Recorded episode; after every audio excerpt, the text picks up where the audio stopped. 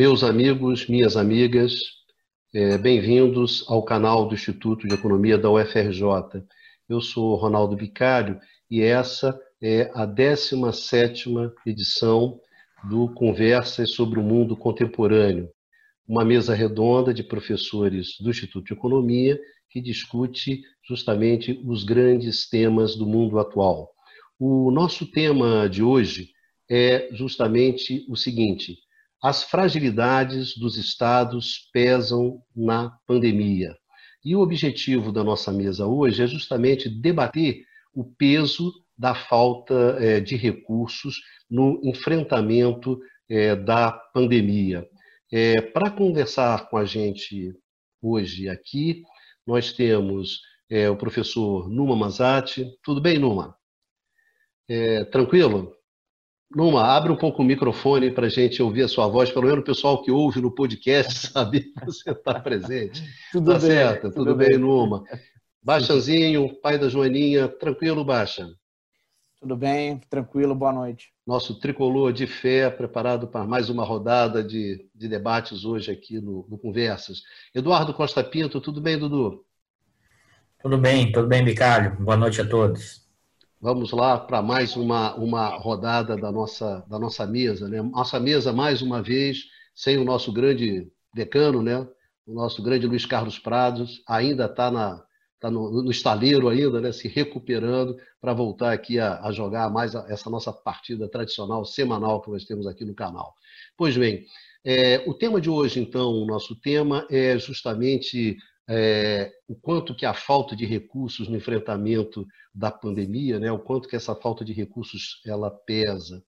Os países eles não têm os mesmos recursos né, no enfrentamento da pandemia, as fragilidades econômicas, institucionais e políticas elas pesam muito é, na hora é, de se fazer frente né, a, a, a uma crise sanitária e econômica de tamanha magnitude como é essa que a gente está enfrentando atualmente. Então, é, é, desse modo, não bastam simplesmente as vontades, né? é preciso deter recursos e, e capacidade para mobilizar esses recursos. Né? E a escassez desses recursos, muitas vezes, pode acabar pesando mais do que as boas intenções e estratégias planejadas né, de enfrentamento é, é, sanitário da, da pandemia. Né? Ou seja, é, é bastante desigual, os países não são, não são iguais, né? existe uma desigualdade nesse enfrentamento e isso pesa muito. E hoje a gente vai discutir exatamente sobre isso, né? qual a natureza dessa desigualdade, qual a natureza desses recursos. Então, para começar, começar com, com Baixa, e antes de, de passar a palavra para o Baixa, lembrar para os nossos amigos, para nossas amigas, que eles podem, elas podem é, ouvir esse programa no podcast, né? Tem um podcast canal IE-FRJ, que vocês podem encontrar todos os programas do canal do IE nesse, nesse podcast. Então, para começar, Bastian, os países são desiguais. Desiguais em quê? Desiguais por quê na hora do enfrentamento da pandemia? Bom, Bicalho, quando se fala né, na, na questão dos recursos para enfrentar a crise ou de uma eventual escassez de recursos, no fundo está é, tá se falando sobre a capacidade de gastar para fazer frente aos desafios da, da pandemia. E aí, em relação à capacidade de gastar, fazer política fiscal ativa é, para combater a, os efeitos da pandemia, a primeira questão é, relevante, a primeira questão a ter em mente diz respeito é, a, a se o país tem ou não moeda soberana. Então, países é, que abdicaram da sua moeda, tá? seja como o caso dos países europeus que aderiram ao euro, né? que abriram mão da sua moeda nacional é, para terem uma moeda unificada, né? É, no caso o euro, seja no caso é, seja o caso de países como o Equador, né, que adotaram a, a, dolarização, quer dizer, abriram mão da sua moeda é, de moeda própria e passaram a adotar o, o dólar norte-americano como a, a moeda é, de referência. É, esses países, então, que abdicaram da moeda, é, da moeda nacional, eles têm uma capacidade é, de enfrentamento da crise, em princípio, menor, porque há uma limitação aqui de, de gasto. Tá? É, agora, isso não quer dizer que países que não é, que preservaram então a sua moeda a, a sua moeda nacional têm é, uma total capacidade de tem uma, tem uma capacidade de expansão ilimitada de gastos. É, a primeira nesse nesse tocante primeiro ponto a, a destacar é a, é a questão da existência ou não de vulnerabilidade externa. Tá? Então, pa países que, em princípio, têm moeda soberana, têm a sua, preservaram a sua, a sua moeda, tá? não, não dolarizaram a sua economia, não aderiram a uma moeda, a uma moeda comum, tá? em princípio, teriam capacidade de expansão de, de gastos é, para fazer uma expansão, em princípio, limitada, para fazer frente ao desafio da pandemia, mas se tiverem vulnerabilidade externa, quer dizer, tem uma quantidade muito pequena de reservas internacionais ou tem uma, uma dívida externa é, muito grande, tá? É, esses países são vulneráveis, tá? porque estão endividados em moeda estrangeira. Então, é, movimentos especulativos, tá? saídas de capitais, é, podem ter um impacto muito grande na economia desses países, podendo levar mesmo a uma moratória. Né? Então, é, esses países são extremamente vulneráveis a movimentos especulativos, a oscilações do mercado cambial, e, portanto, isso acaba funcionando é, como um elemento é, que limita o seu, é, seu raio de manobra, né, seus graus de liberdade para fazer uma política é, econômica ativa, em particular, uma política fiscal ativa em particular. Tá? Mas mesmo que o país não tenha vulnerabilidade externa, que o país tenha moeda, moeda própria, não tenha vulnerabilidade externa, tá? há também uma, uma barreira, uma restrição, além da restrição externa, uma restrição também política. Tá? Porque, eventualmente, com uma política muito expansionista, falando, olha, não tem que se preocupar com indicadores fiscais, tá? podemos expandir ilimitadamente, é, isso pode provocar uma grita é, é, da, da mídia, vai provocar uma grita do setor financeiro, isso pode provocar, mesmo o país tendo uma quantidade grande de reservas, pressões sobre o mercado cambial, perda de reservas, é, desvalorização cambial, que vai impactar é, internamente grupos empresariais, enfim, pode provocar inflação, prejudicar consumidores. Quer dizer, é uma série de. é uma cadeia de, de impactos que pode advir desse, é, desses movimentos que vão gerar uma pressão para o governo reverter a política ou pelo menos colocar um freio né, e colocar é, e, e, que acaba ao final, né, em termos líquidos, né, da, em termos da nossa discussão, é, impondo é, limites é, nessa capacidade de expandir os gastos. Tá? Então, essa é uma primeira, são primeiras observações, né, num plano até mais abstrato, remete a discussões em torno da teoria moderna é, do dinheiro, né, que nós já sobre, sobre a qual nós já conversamos em outras oportunidades.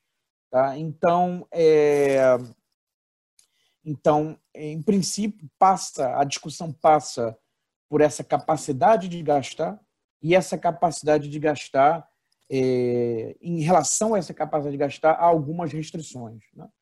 No caso, bom, primeiro se o país é, preserva a sua moeda própria e depois, se mesmo preservando, né, existem restrições externas que dizem respeito ao seu grau de vulnerabilidade externa e restrições políticas que aí vão estar ligados a uma série de elementos de economia política, tá? da, quais são os grupos, quais são os grupos de pressão internos, Dudu chamaria as frações de classe, né? É, mas enfim, aí depende de, de características institucionais, é, é, é, estrutura social de, de cada país. Tá? Então essas são as primeiras observações, mas tem uma outra questão, né, que acho que os outros é, os amigos da, da mesa vão é, discutir, que é se o país é pobre ou não. Né? Quer dizer, é, se o país é desigual ou não. Esses elementos também jogam um papel muito importante na capacidade é, de resposta da crise, é, da pandemia, tá? É, e o quão afetado ou não o país é. É, é, sem dúvida, essa questão que você está colocando, pelo que eu entendi, que você tem para ponto de partida, né, a gente pode ter o quê? Estamos falando em termos de uma margem econômica, né? Ou seja, é, ah, se você tem ou não tem uma moeda soberana, se, quais são o tipo de restrições externas que você tem. Então, pra, um, um, ponto de partida. Para começar, você tem ou não tem isso. Mas você mesmo colocou que na hora de definir se você vai gastar, você não vai gastar, como é que você vai usar esses recursos ou não, tem uma discussão que atravessa a sociedade com vários interesses, etc. Então, Dudu, eu queria fazer uma pergunta para você é, na medida que a gente amplia, vai ampliando a discussão, né, começando no, nesse, nesse, nesse, nesse centro que o, que o, que o é, colocou, quais seriam as outras coisas que entrariam também nessa, nessa, como, nessa, nessa classificação dos recursos? Sim, eu acho que é esse ponto eu acho bicário importante é a gente tem a ideia dos recursos, né? Associada à ideia das capacidades, ou seja, quais são as capacidades de enfrentamento dessa profunda crise provocada pela Covid. Eu vou, eu vou separar aqui, só para a gente entender didaticamente, vamos dizer assim, mas essas coisas estão juntas, elas não são separadas, mas separar o que são as capacidades estatais, as capacidades econômicas, as capacidades políticas e as capacidades externas. E aí eu estou pensando em cada país, vamos dizer assim. Você pensando na capacidade estatal, nesse momento, como o Baixa deixou isso muito bem claro, está associado à capacidade de gastar. Né? Que também está associado à questão do próprio Estado Nacional, a capacidade de ofertas de bens públicos, a infraestrutura, que a gente não vai entrar aqui, por exemplo, a questão do SUS ou da infraestrutura de, de, do hospitalar e coisas do gênero. E também a capacidade de intervenção rápida do governo nesse processo. É um conjunto enorme de elementos para a gente pensar as capacidades estatais. Mas não, aí eu queria ampliar antes de, de, de, voltar nesse, nesse ponto que você levantou, Ricardo, mas você também tem as capacidades econômicas associadas ao quê? A questão produtiva, financeira, que está associada à capacidade do país de gerar riqueza. Né? Ou seja, a capacidade desse país de gerar riqueza influencia né, a hierarquia do sistema internacional. Ou seja, essa capacidade de geração de riqueza do país afeta afeta a capacidade política e também a capacidade externa. E, a, e a, a, vamos pensar nessa separação, a terceira capacidade é política, e que está associado é, à questão da liderança, da identidade nacional, ou da capacidade do líder naquele momento, hoje, no meio da pandemia, e como o Baixo também já alertou, e outro ponto é a capacidade externa, que é capacidade, se o país tem ou não moeda né, de curso internacional, e, e como o próprio Baixo levantou, a discussão da vulnerabilidade externa. Né, acho que são esses, se você pensar, são esses quatro elementos que, a partir de cada país, de cada situação, de cada liderança, isso afetou muito né, o, as capacidades de enfrentamento da pandemia e que gerou resultados completamente díspares em vários países. Mas tem uma coisa aí que vocês chamaram a atenção que eu acho fundamental e que eu queria reforçar, é que, a despeito das questões díspares, na periferia, ou seja, em países que têm maior dificuldade de gerar riqueza, em que tem menor capacidade estatal e governamental, no sentido da infraestrutura, de, dessa, desses elementos, você tem uma dificuldade né, de manter o enfrentamento de mais longo prazo pela questão da pandemia. E aí eu queria focar nessa questão é, institucional, né? É, especificamente na questão da, vamos dizer assim, da, da dificuldade de como você articular a questão dos gastos, ao mesmo tempo com a questão da própria capacidade do, do, dos governos de avançarem ou não nesse enfrentamento, e que isso está associado à questão externa, como Baixa bem levantou. Então, se eu tenho um país que, nesse momento, que mesmo que consiga um enfrentamento específico, uma certa coesão interna, mas se tem problema de vulnerabilidade externa, como é que eu vou continuar ampliando os gastos? Como é que eu vou manter as pessoas em casa? Então, e isso, eu acho que eu queria reforçar, está associado em última instância, a capacidade do país de gerar riqueza. Né? Que isso tem a ver com o quê? Como esse país está na hierarquia do sistema internacional. E nós outros, o Abarro, né? Principalmente é, da América Latina, nós temos uma restrições estruturais que até alguns países que estão associados tanto na geração de riqueza como a vulnerabilidade externa, e eu vou evocar a velha CEPAL, né? ou seja, a, nossa, a vulnerabilidade externa é fruto da nossa estrutura produtiva né? heterogênea né? e que gera uma dificuldade de que se aí, eu vou lembrar do no centenário do nascimento do Furtado, a dificuldade que os ganhos tecnológicos transbordem para o conjunto da sociedade, que é que o Bate levantou desse ponto final, que é a questão da desigualdade de renda e da, da questão da pobreza. Então, esses elementos, eu queria reforçar isso, essas capacidades, né, sim, até no curto prazo você consegue resolver, né, a partir de certa liderança, o problema do isolamento da pandemia, mas como a gente percebe hoje, a pandemia continua, avança, e aí esses recursos aí que, eu, que acho que o que o Bicalho quis chamar a atenção, esses recursos econômicos, políticos, institucionais e externos, eles vão ficando escassos no enfrentamento de uma pandemia tão profunda como essa, que gera efeitos econômicos muito profundos. Né? Acho que é, é, um ponto que eu queria destacar, assim, reforçando o que o Bastian falou, mas ampliando no sentido das capacidades, mas no centro dessa discussão da capacidade de gastar ou não. Acho que isso eu queria chamar a atenção. Dudu, pegando esse, esse teu gancho, quer dizer, é, você tem recursos que no limite são recursos escassos. A, a pandemia ela avança, ela se torna cada vez mais pesada, portanto vai pressionando cada vez mais esses recursos. Né? Há uma disputa muito grande justamente sobre esses recursos, sobre os custos que vão ser distribuídos dentro da sociedade. Aí eu colocaria o seguinte: aí num determinado momento, quer dizer, você, você acaba ao fim e ao cabo é, é chegando a uma questão que é como essa sociedade, como ela se constrói. Quer dizer, qual é o papel que tem dentro dessa, dentro dessa sociedade a, a questão da, da, da fraternidade, a questão da preocupação com o outro, enfim, como é que se dá essa, essa, essa convergência interna dos interesses. Enfim, Luma, nós já conversamos algumas vezes sobre isso, eu gostaria que você falasse um pouco sobre isso, né? sobre essa questão que diz respeito à, à, à questão dentro dentro da, da, da, sociedade, como é que cada e as sociedades também também são diferentes em torno disso, né? Onde ah, os grandes modelos, ah, um modelo asiático é um modelo mais coletivo, ao passo que o, o modelo ocidental é um modelo muito mais é, individualista, assim, numa numa, numa simplificação é, é, digamos assim, impressionista, né? mas um pouco sobre essa questão, né? como é que as sociedades constroem a sua solidariedade interna. Eu gostaria que você falasse um pouco sobre isso, Numa, porque ao fim e ao cabo, na hora que a coisa aperta, na hora que a vaca vai para o brejo e aí tu tem que entrar para o jogo, aí como é que a gente vai para esse jogo? Vamos nós todos juntos, ou cada um por si, Deus contra todos, enfim, a gente tem de tudo, né?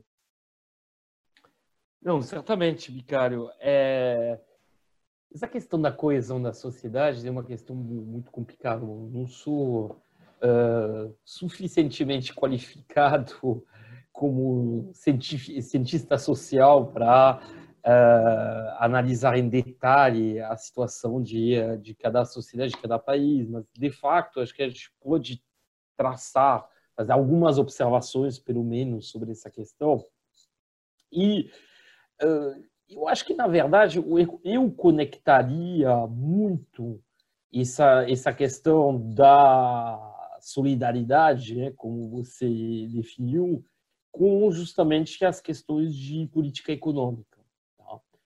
Porque uh, a sociedade, o individualismo né, que você uh, identificou no caso das sociedades ocidentais, ele de facto e o produto, foi o produto, se a gente pegar o caso dos países europeus, ou até dos, uh, da, da, América do Norte, Estados Unidos, Canadá, ele foi um produto, na verdade, de um recuo do Estado. Uh, de um recuo, desculpe, de um avanço do Estado. Ou seja, à medida que a solidariedade ia, ser, ia sendo assumida pelo Estado, e normal que você tenha assim redes de solidariedade, vamos dizer, fora dessa uh, do âmbito estatal que vão diminuindo, tá? Uh, já que o Estado que assumiria parcial totalmente essa solidariedade no sentido de fornecer assistência, que seja nas questões uh, financeiras, mas também nas questões ligadas à saúde, uh, ao acesso, na verdade, a uma série de uh, bens públicos. Tá? O, problema que a gente observa com a, a pandemia, a meu ver, e que, ao contrário do que pode ter sido, uh, às vezes, sonhado uh, nos primeiros meses da pandemia e no seu auge, por exemplo, nos países centrais, uh, ou até aqui, em determinado momento, não há, na prática, não houve uma revalorização do papel do Estado. Todos nós imagino, por volta do, sei lá, do mês de abril, uh, maio, uh, acreditamos mais ou menos, acho que a maioria de nós bastante, que uh, haveria uma revalorização do papel do Estado, inclusive porque os próprios dirigentes de muitos países fizeram uh, declarações contundentes nesse nesse sentido. Por exemplo, de países centrais, mas até no próprio Brasil, você teve um período de exaltação do SUS, né? Uh, bom, passou rápido, mas uh, havia havia como pensar que ao, vamos dizer, ao tocar uma coisa tão fundamental quanto a saúde e a própria sobrevivência fisiológica dos indivíduos, um, haveria uma conscientização da importância do Estado, da importância do, de um mecanismo de solidariedade que é encarnado pelo Estado, ou seja, de uma solidariedade organizada e centralizada, que não passe por boa vontade ou por uh, hábitos culturais, que podem, primeiro, não são necessariamente presentes, muitas vezes evoluem uh, no tempo, né? sentido de um maior individualismo, qualquer seja a sociedade, obviamente tem gradações fortes hoje em dia, mas acho que é uma evolução geral na, na direção do, do, individualismo de qualquer jeito, né? uh, até nas sociedades asiáticas, mesmo se, como o Bicalho observou, provavelmente há redes de solidariedade mais fortes hoje lá do que em outras regiões, particularmente da periferia.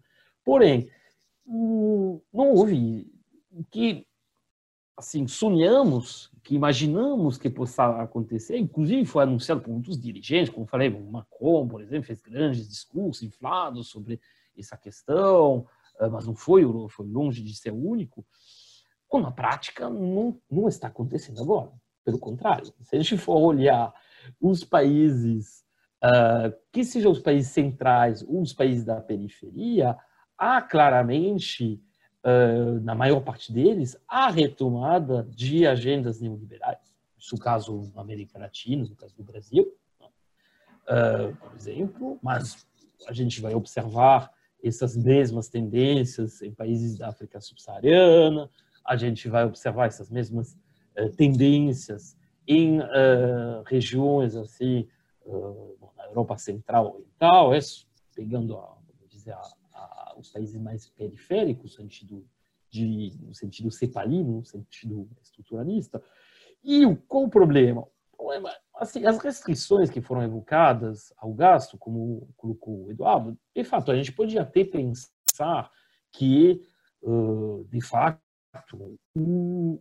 a restrição externa, a vulnerabilidade externa, os problemas de balanço de pagamento, são algo que vai que afetam as economias. Isso sim, somos estruturalistas, sabemos que isso afeta.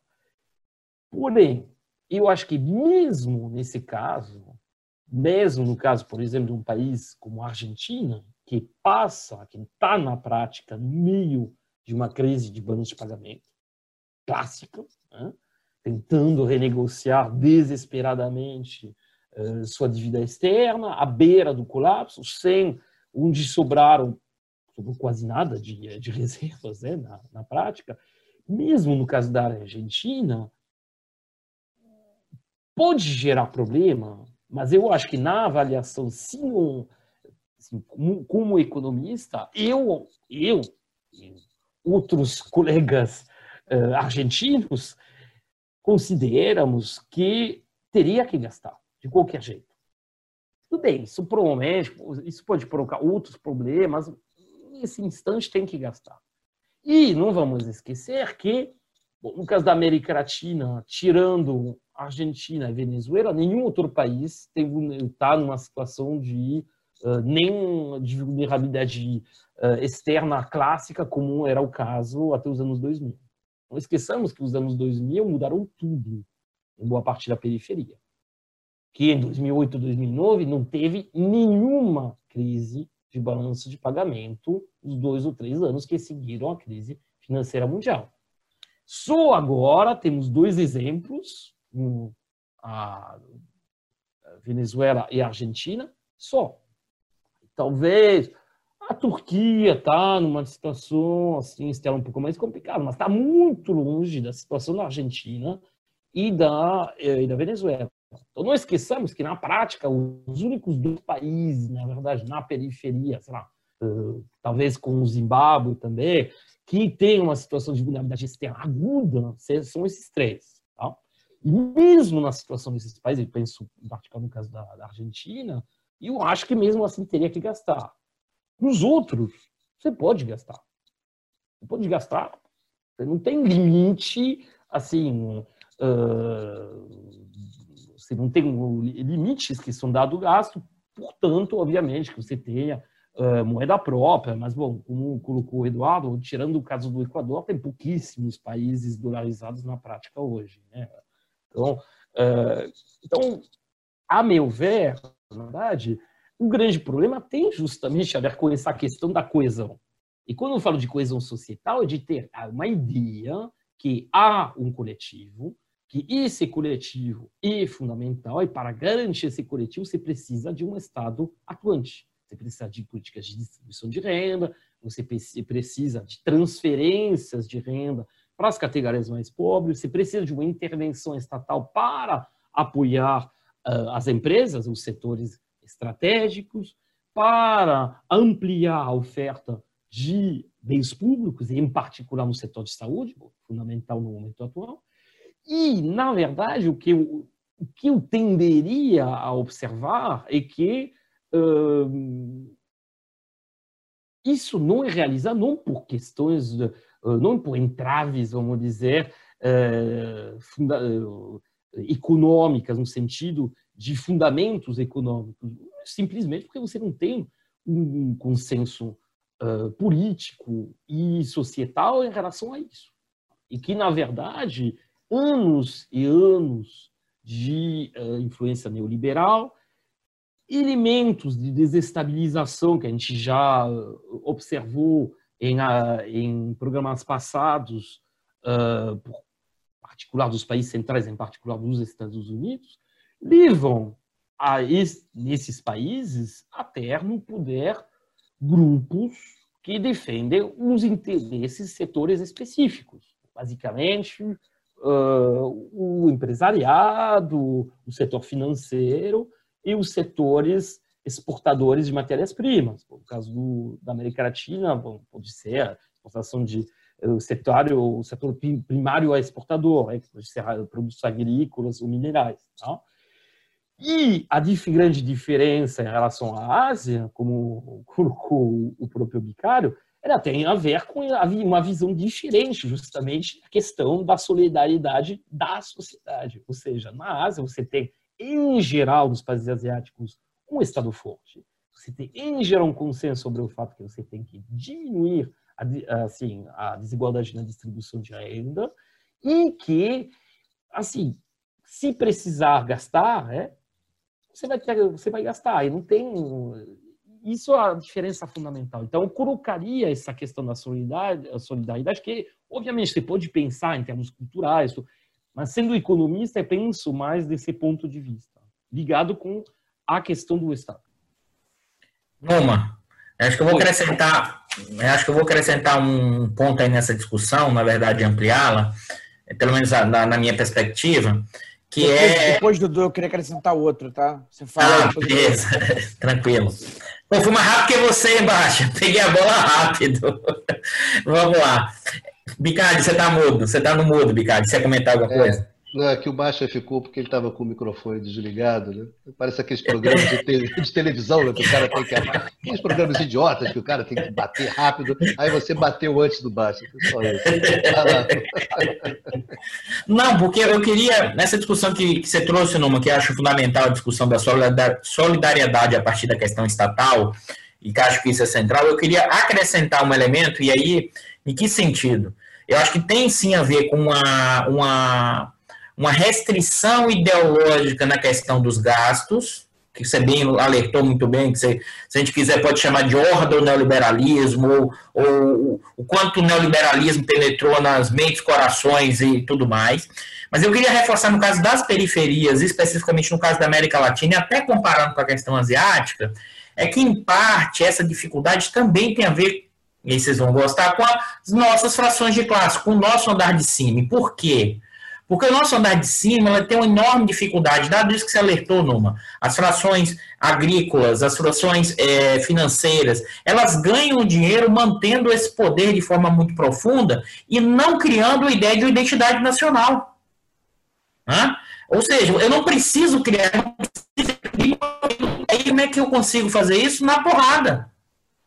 O controle social vem pela coerção né? e não por elementos de consentimento. Por isso que a gente tem uma sociedade, no caso brasileiro, profundamente desigual, e aí você pensa a latino-americana também, enquanto as formas de acumular estão centradas nesse tipo de, vamos chamar assim, capital comercial, né? ou que é, tem um papel subalterno dentro dessa relação com os países centrais, e é a lógica diferente asiática, ou seja, a questão da solidariedade estatal ali também é fruto de as frações ou os segmentos que hoje comandam o processo, eles enxergam a ideia da identidade nacional, ou seja, de um projeto de nação e que significa um tipo de inserção diferente no sistema internacional. Isso a gente, se a gente olha para aqui, para o nosso caso específico, é, é, é, a nossa dificuldade, inclusive histórica, e aí, voltando do que o Numa já tinha comentado antes o baixo bicário, é nossa dificuldade histórica de criar coesão social, de criar um Estado com, a partir de políticas públicas que, que gerem um efeito distributivo em termos de renda. Por quê? Porque esses segmentos da sociedade, eles conseguem se manter, ganhar muito dinheiro, acumular, sem precisar incorporar. Né? Ou seja, tem um, não é uma coisa de uma irracionalidade desse andar de cima. Ele é racional nesse sentido, porque ele ganha dinheiro com isso. E ele naturaliza, inclusive, né, é, é, é, essas formas de discriminação, ou seja, os, no, os, nossos inimigos, vamos dizer assim, dos nossos projetos nacionais é o povo. É o povo porque é ignorante, é o povo porque não. Você inverte a causalidade dos problemas. Ou seja, não é o problema que as estruturas sociais levam a profunda desigualdade dessa população, é essa população que é ignorante. e Nelson Rodrigues vai exemplificar muito bem que é o complexo de vira-lata. Né? Nesse sentido, esse andar de cima, e aí, reforçando o que você falou, mas ampliando no sentido do Estado com essa coesão, é esse andar de cima e essas frações, eu acho que a pandemia explicitou isso.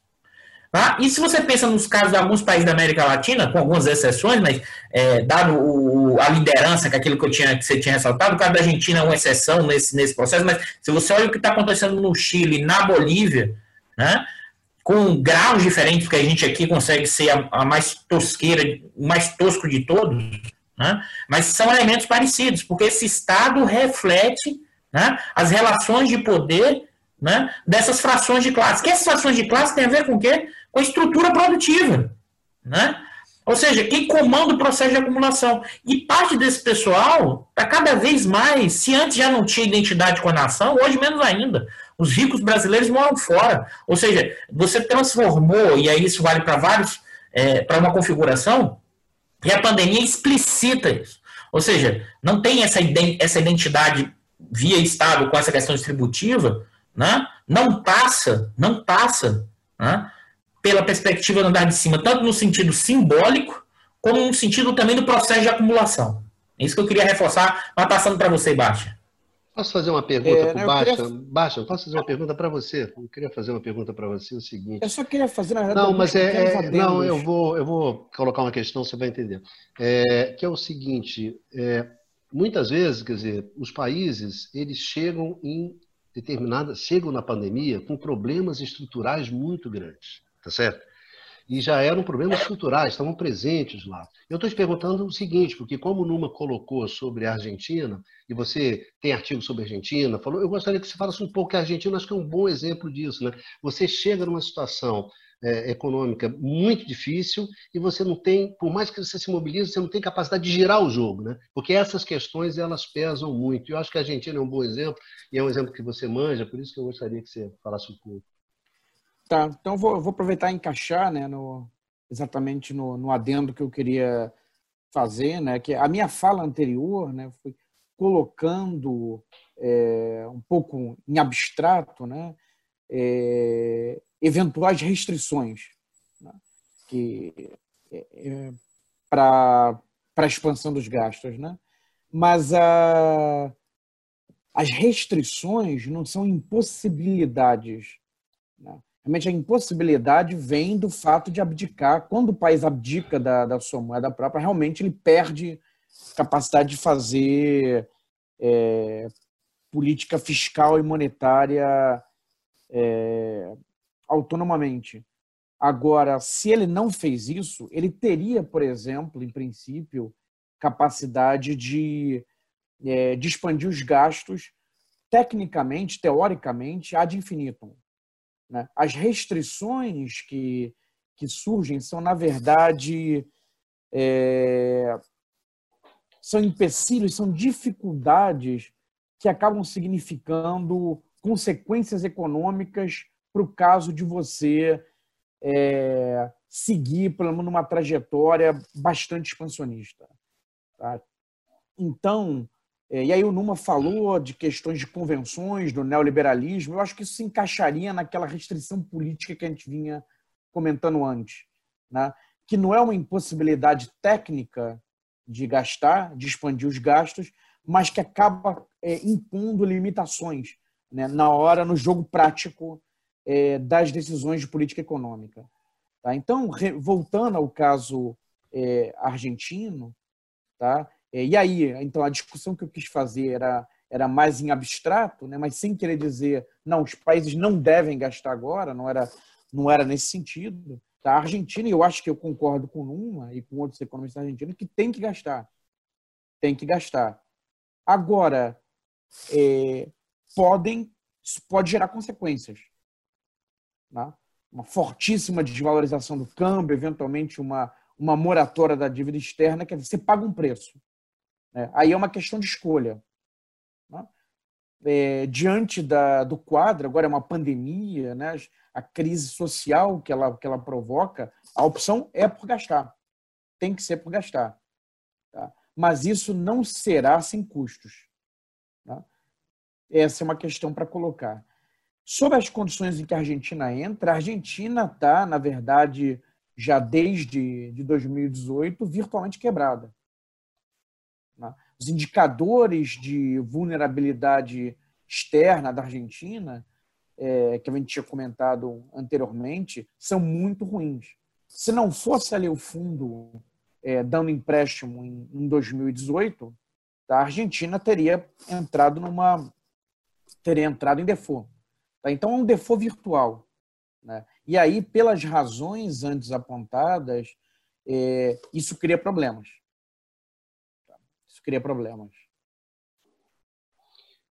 Mas, o, o Bastian, é, é, essa questão, quer dizer, você acha que, por exemplo, no caso argentino, né, onde você teve a posição, por exemplo, aí juntando um pouco as coisas que o Numan é, colocou, é, num determinado momento, quer dizer, você tem uma certa coesão dentro da, da, dentro da Argentina. Né? A oposição apoia as medidas adotadas pelo Fernandes, então vai, vai tendo uma, uma convergência sobre aquilo. Bom, então vamos, vamos por aqui.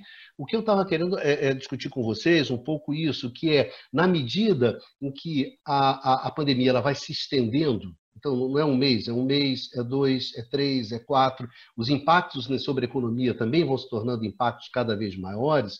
Então, digamos assim, essa, as pressões, as tensões, elas vão é, aumentando, né? E eu acho que no caso argentino é, é um caso interessante para se acompanhar isso, né? Porque você tem uma partida que é uma partida muito boa no início, você consegue dar claro. as respostas, você consegue construir uma coesão interna, que é uma coesão é, que dá conta do recado, todo mundo vai ali em torno do, do Fernandes, né? E agora, nitidamente, você vai passando o tempo e você vai começando a surgir situações onde os conflitos vão aumentando.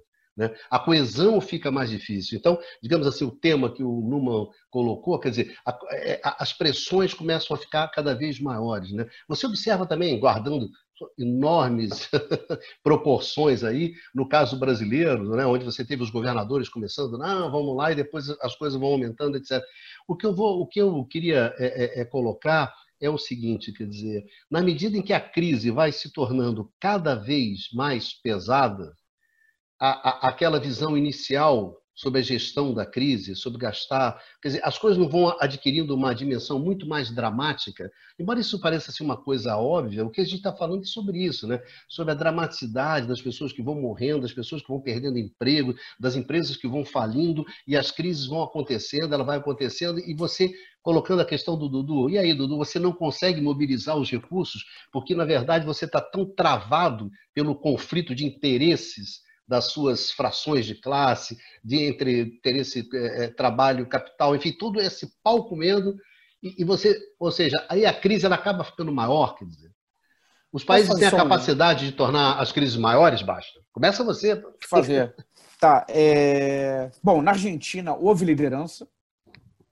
Isso é uma coisa claramente houve liderança, houve consciência da sociedade, o que também está associado à liderança. Né? Então, houve uma adesão muito forte é, ao confinamento. Agora, a Argentina foi um pouco mais devagar é, do ponto de vista das medidas de auxílio, né, para as pessoas ficarem em casa, quer dizer, então ela foi, ela saiu muito bem do ponto de vista do pessoal comprou a ideia né, de que tinha que tomar cuidado realmente é, do, da, é, da periculosidade da, da, do coronavírus mas as medidas de auxílio para as pessoas ficarem em casa, é, monetárias, é, a resposta foi um pouco mais lenta. Né? Aí tem a questão também, naturalmente, de bom, três, quatro meses de confinamento. Né? As empresas, como você foi colocando, as empresas entram em dificuldade, as pessoas. É um país que tem é, problemas sociais também, tem setor informal, tem trabalho precário. É, as pessoas querem reativar a economia. Isso por um lado, né? querem começar a sair do confinamento. É essa pressão que a gente também observou é, aqui no Brasil. É, e uma, mas uma outra questão agora é, bom, então vamos gastar, vamos dar auxílio para o pessoal ficar em casa, é, mas aí está renego, tentando renegociar é, dívida, a dívida externa, né, fazer um canre, como eles falam lá, é, mas aí como é que vai ser? Se não conseguir, tem pressão, o câmbio está desvalorizando, está tendo pressão no câmbio nos últimos, nos últimos dias. Aí pode eventualmente é uma economia que trabalha muito com dólar, né? A dólar é uma referência muito importante para é, as pessoas.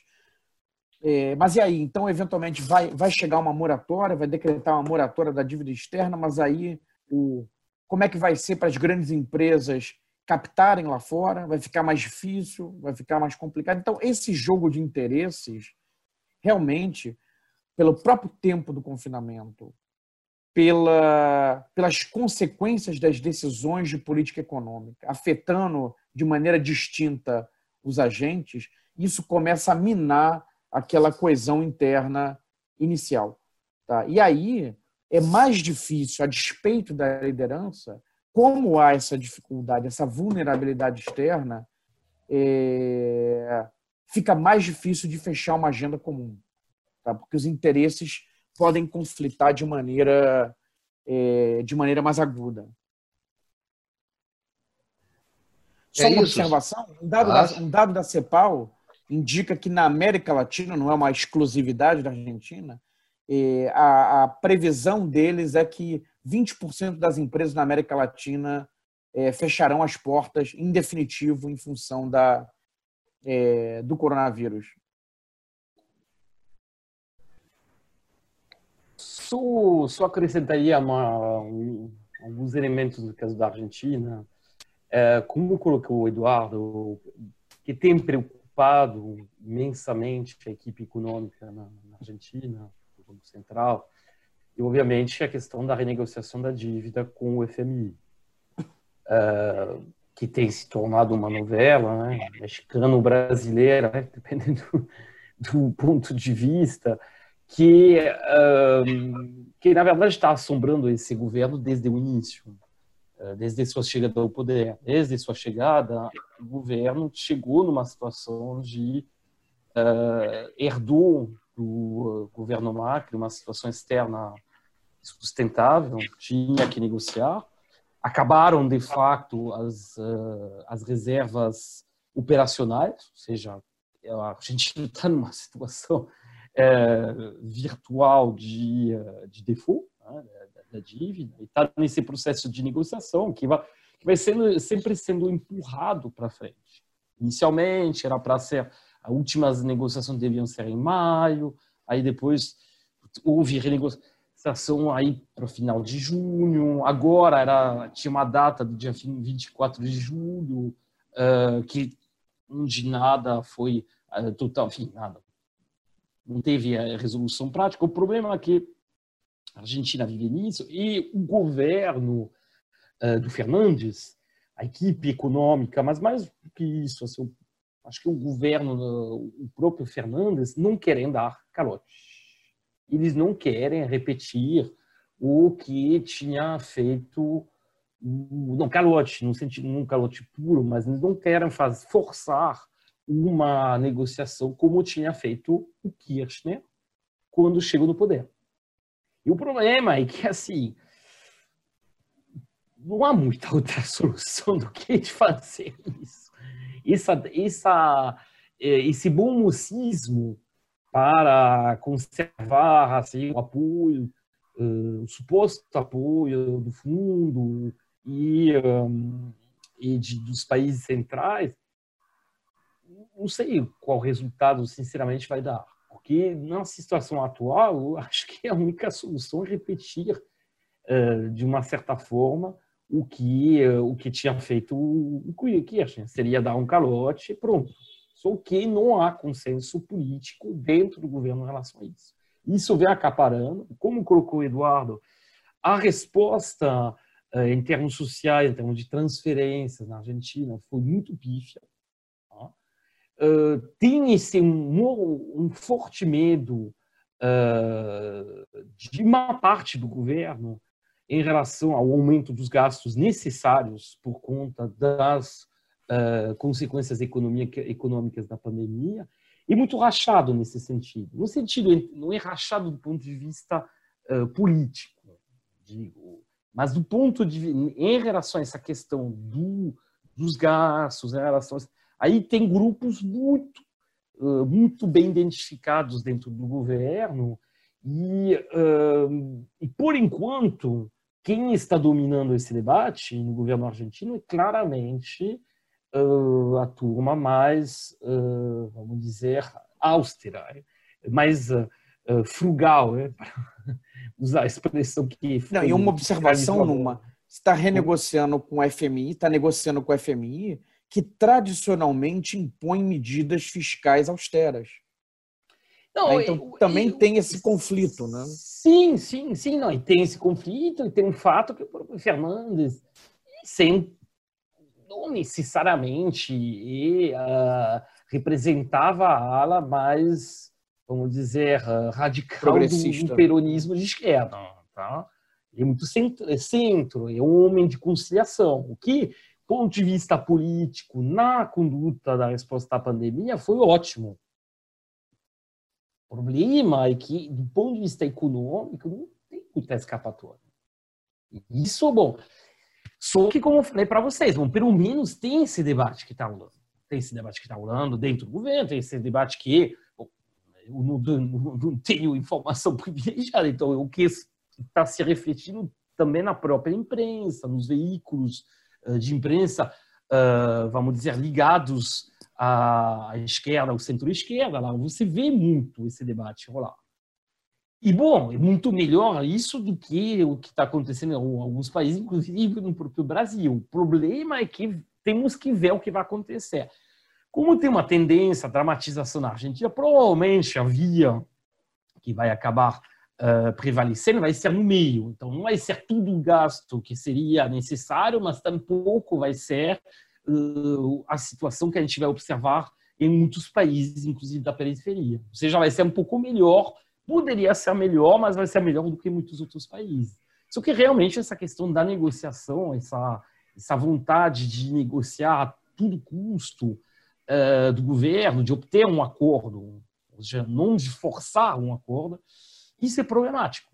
Porque a, a trajetória de sucesso que teve a Argentina ao longo da década de 2000 e o início de, dos anos 2010, ela veio dessa, uh, vamos dizer, uh, dessa posição muito firme que, que adotou o, o, o Kirchner, que na verdade foi muito esperto. Vamos ver, talvez acabe acontecendo a mesma coisa, porque não esqueçamos que o Kirchner demorou mais de um ano para, no final das contas, cansar tanto os negociadores eles acabaram meio que aceitando o calote, enfim, uma renegociação nos termos da Argentina. Então, os argentinos, de repente, de uma forma mais mansa, tentam, tentam reproduzir isso. Vamos ver. Mas, mas olha, Numa, eu tenho um adendo a fazer, e vem de uma conversa que eu tive já com o professor Ajit Singh, né, já falecido, em Cambridge. Ele foi em Cambridge, né? Ele foi, ele tinha sido assessor do governo mexicano na época da renegociação da, é, na, desculpa, na época da, da moratória do México, nos anos 80. É, e aí estava conversando sobre a moratória, sobre essas negociações, e, e eu coloquei o exemplo argentino. Não.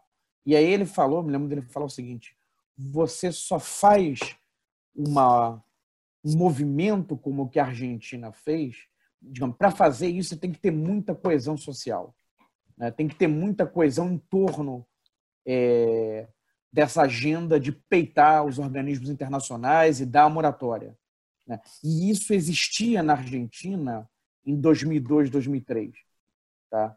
Depois de quatro anos de recessão, né, tentando preservar é, o regime de conversibilidade, né, do um para um do peso com o dólar, e depois a crise é, que vem é, em seguida com a, a desvalorização, né, os salários reais despencam, né, você tem você teve uma crise, talvez a Argentina é prodigiosa em termos de crises, né? quer dizer, infelizmente, né, para os argentinos. Tem crises de todo tipo na história econômica da Argentina, mas essa talvez tenha sido a pior de todas. Né? Foi uma crise é, econômica, social, política, né, institucional, enfim, de to em todas as dimensões. Então, ali havia uma aversão aos credores internacionais, é, havia um nível de insatisfação com FMI e afins, tá? que permitiu uma, uma negociação muito firme por parte do governo, tá? talvez tenha começado com Dualdi, Dualdi depois Kirchner. Né? E aí, como a gente mesmo está colocando aqui, talvez não haja essa coesão tão forte hoje é, como havia naquele momento. Meus amigos, fazendo aqui o papel do âncora, a única, a única função do âncora, eu já falei, que é encerrar o programa quando já bateu o tempo. Né? Essa é a única função do âncora.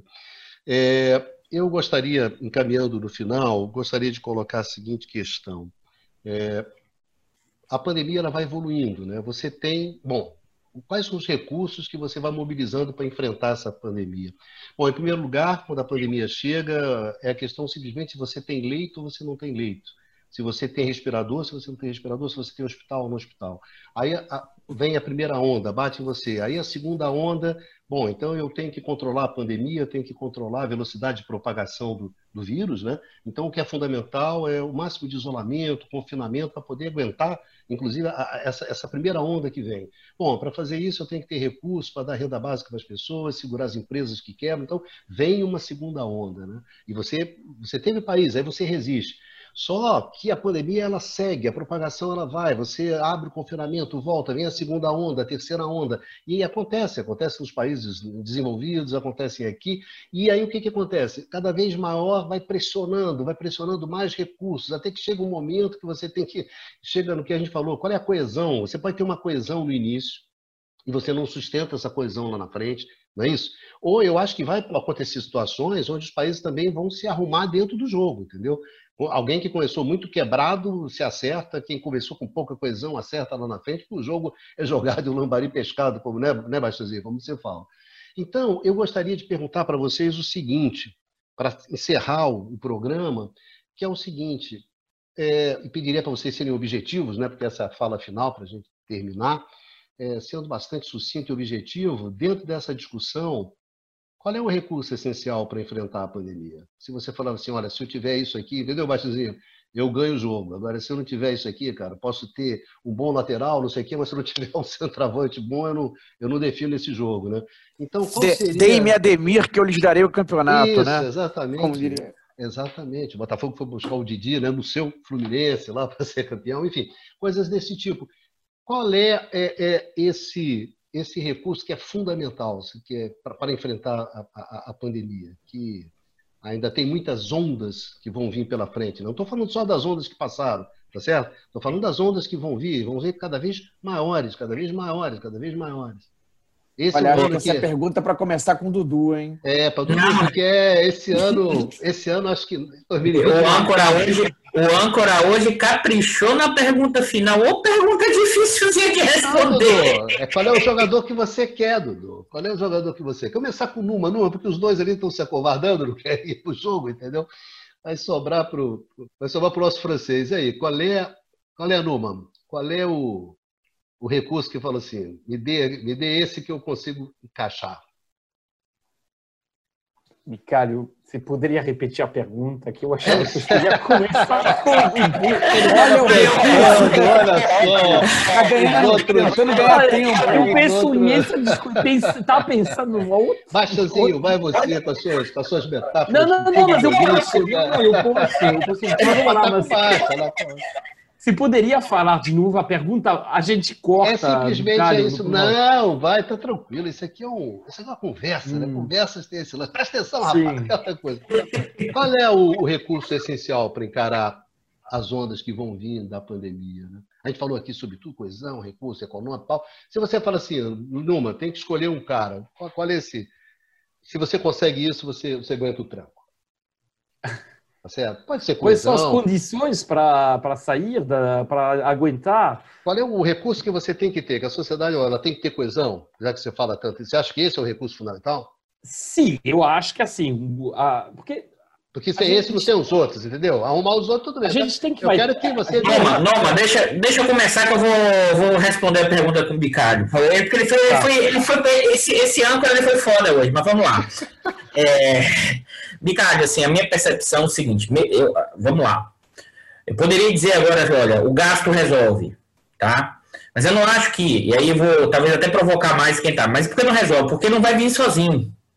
Porque junto com isso tá, vai gerar profundas reconfigurações distributivas e de relações de poder que tem a ver com o interno, com quem é o andar de cima, do quem é andar de baixo, de quem é o processo, que eu acho que nesse momento, por mais que a gente tenha recursos específicos, dada a nossa condição de dependência, dada, dada a nossa configuração de classe, estrutura produtiva, o que a gente vai fazer é amenizar esse negócio. Porque eu acho que a gente, na verdade, a pandemia tem um impacto né? e que está se mostrando muito maior até do que a gente esperava no sentido econômico. Né? Então o jogo vai ficar cada vez mais embolado, vai ter mais gente caindo no campo, mesmo que a gente tenha recursos dos mais diversos, mesmo que aí, assim, eu, eu sei que vocês comentaram o, o, o Numa e o Baixa muito na questão dos gastos, são fundamentais para avançar, mas eu acho que nessa configuração, mesmo avançando os gastos, o jogo vai ficar muito pesado vai ser, vamos dizer assim, trava de chuteira no joelho, na perna, vai virar quase um fight, porque eu acho que os conflitos distributivos vão se acentuar muito fortemente, e acho que na periferia isso é mais forte ainda, porque parte do andar de cima, por enquanto, né, que está financiarizado, já voltou a ter seu estoque de riqueza e agora quer, quer implementar uma outra lógica. Então, assim, meio que eu, não vou, eu vou fugir da resposta mesmo, Mikael, porque eu acho que nesse momento, na periferia, que já.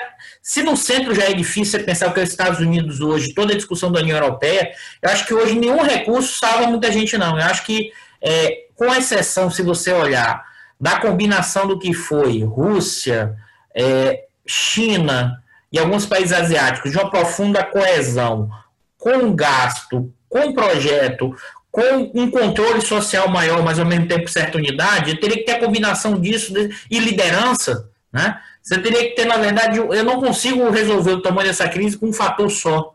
Então, assim, e nesse momento, eu acho que, é, no nosso caso da periferia, é, você não consegue ter a combinação de todos esses recursos. A gente está no movimento contrário. A gente, uma parte falta liderança, uma parte falta essa capacidade de pensar os gastos, mas esse andar de cima, as frações de classe, até só deixar mais claro, o que eu estou chamando de fração de classe é, é o pessoal do dinheiro que está associado a uma, estrutura, a uma estrutura produtiva. Esse pessoal já desembarcou, então assim, eu não, eu aí vou ser muito pessimista mesmo, nesse momento histórico, é, o que poderia amenizar são algumas dimensões que a gente não tem nesse quadro, e acho que a gente ainda vai o jogo vai embolar muito mais, vai ter gente caindo no campo, vai ter gente entrando no campo, e a gente vai ter que reconstruir muita coisa. A gente vai ter que reconstruir dos mais diversos elementos. Agora, se eu tivesse de apostar hoje, né, para dizer que não fugir da, da, resposta, acho que o elemento fundamental, além dos gastos e outras dimensões, é a coesão social, no sentido de um projeto que incorpora a ideia de unidade nacional e com solidariedade. Esse, então, se a gente pensar do andar de cima, do andar de baixo da sociedade, esse foi pro caramba. Que não adianta ter apenas liderança, porque acho que tem que separar o que é a liderança né, do que a ideia de, de coesão, de identidade e unidade. Isso é uma condição necessária, mas não suficiente para garantir o resto. Baixazinho, você que começou a brincadeira, a roda. É... Bicalho. Ele caprichou, né, Baixa? O Bicalho hoje foi foda nesse final. Ele botou a bola dividida, não. Ele, ele botou a bola pra correr e eu vi três zagueiros lá dando voadora pra quem catar a bola. Hoje, ainda bola aquela coisa de né? duas colocando bola rápido no campo, né? Hoje foi muita sementinha da maldade do, do, nosso, do nosso âncora, né? É, ele está aproveitando que o nosso decano não está presente, né? E não, fazendo não tá maldade. Se comportando, é, tá fazendo maldade.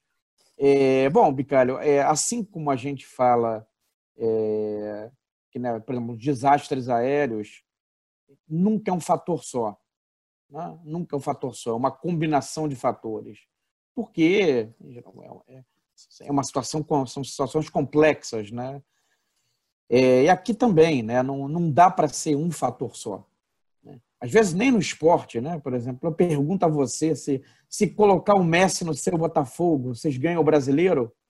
Eu acho que não. Tá? É... Eu acho não, você é. acha não, eu tenho certeza, Baixa. Vai, vai, Baixa, vai. É, então, é, dentro, dentre esses fatores, né, é, liderança é muito importante, no sentido, até o Dudu fez, foi importante que ele fez essa distinção entre é, coesão social e liderança. Quer dizer, liderança é para coordenação de políticas, né? para coordenação de políticas em resposta à crise. Mas isso não quer, isso não é sinônimo de coesão. Né? A liderança é para isso. Né? Tentar criar uma consciência tá? e coordenar as políticas de compras de equipamentos hospitalares, enfim, articular com com os estados, com os municípios, pensando aqui um pouco na nossa divisão política no Brasil. Mas liderança é importante. Né? Liderança é importante.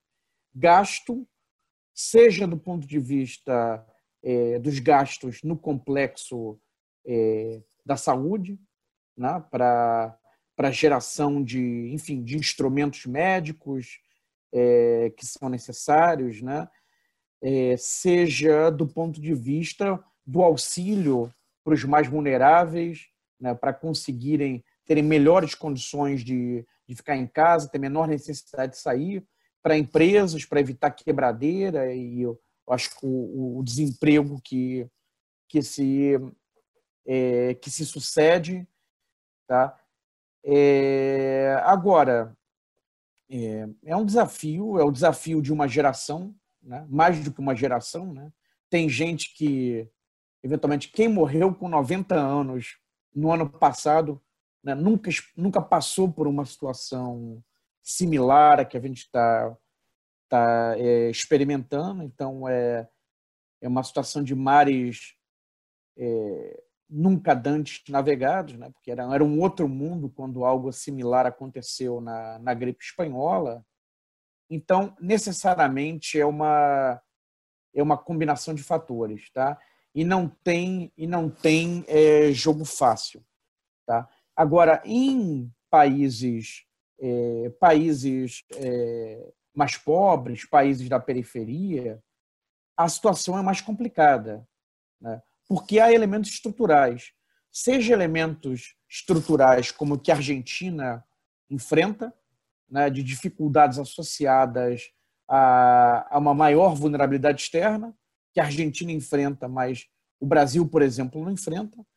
Tá? Países mais pobres têm todo esse problema da uma parcela maior da população com trabalho precário, né, que se não receber os auxílios é, vai ter que sair mesmo para conseguir o seu, seu ganha-pão, pessoas que habitam no mesmo cômodo, famílias inteiras no mesmo cômodo, então se se contamina, contamina uma família inteira, tá? e acaba contaminando a vizinhança é, também, tá? e também porque são sociedades mais fraturadas, né? são sociedades mais partilhadas, tá? em que, como o Dudu chamou atenção numa fala, não nessa, nessa última também, mas em, numa anterior, em que eventualmente as elites são mais voltadas para o seu é, para o seu próprio projeto, não tem uma perspectiva nacional, né? não tem uma, uma preocupação de coesão social, tá? ou pelo menos é menor do que é, na maior parte dos países é, é do norte.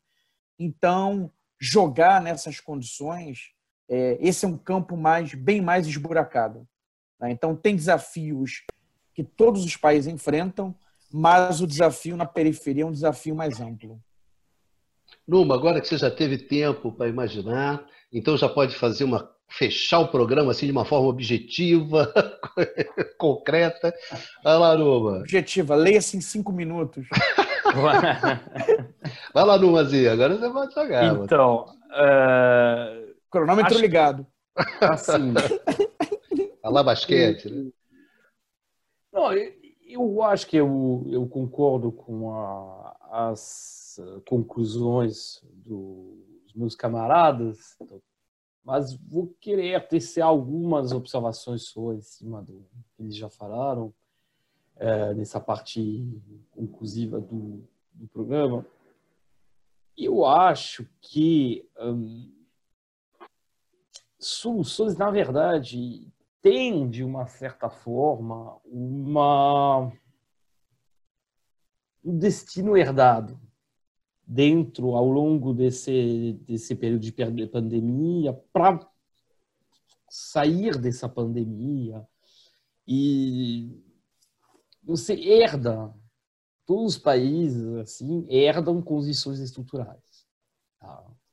Condições estruturais, e quando falo de estrutura, eu estou pensando em estrutura econômica, estrutura produtiva, mas também em estrutura social, em estrutura política, estrutura de representação. Bom, aí tentando assim conciliar, assim, juntar um pouco as intervenções tanto do eh, Eduardo quanto do uh, Eduardo Costa Pinto, outro Eduardo, É, eu diria que, infelizmente, raras, com raras exceções, os países vão assim seguindo a, a trajetória, é, a tra, os países da periferia, né, falando, né, vão seguindo a trajetória que já tinham e vão, só que num patamar abaixo em termos de crescimento, com o surgimento de novos problemas. Ou seja,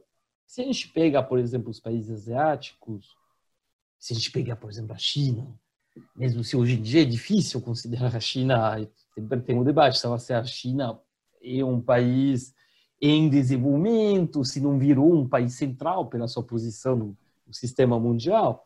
a gente viu que as projeções de crescimento, de crescimento uh, chinês já são positivas por ano.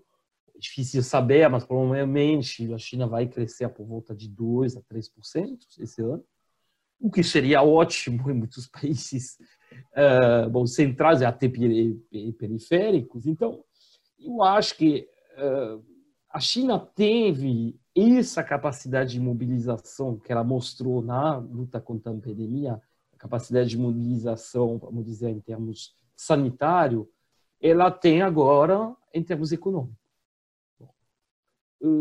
Isso, como o Eduardo fala, o Eduardo Baixa fala de gastar, ele pensa, obviamente, nessa capacidade de mobilização econômica. Um grande problema é que aí a gente vai para a fala do Eduardo Costa Pinto, há obstáculos que têm a ver com uma história herdada, né, obviamente, grupos antagônicos, uma situação que favoreceu determinados grupos de determinadas áreas, e o que a gente pode dizer é que, na verdade, tem uma heterogeneidade enorme em função das regiões. No caso de muitos países asiáticos, eu diria uh, que, estou pensando no, na, na, no leste asiático, uh, não haveria muita coisa para aconselhar eles. Eles estão no caminho certo.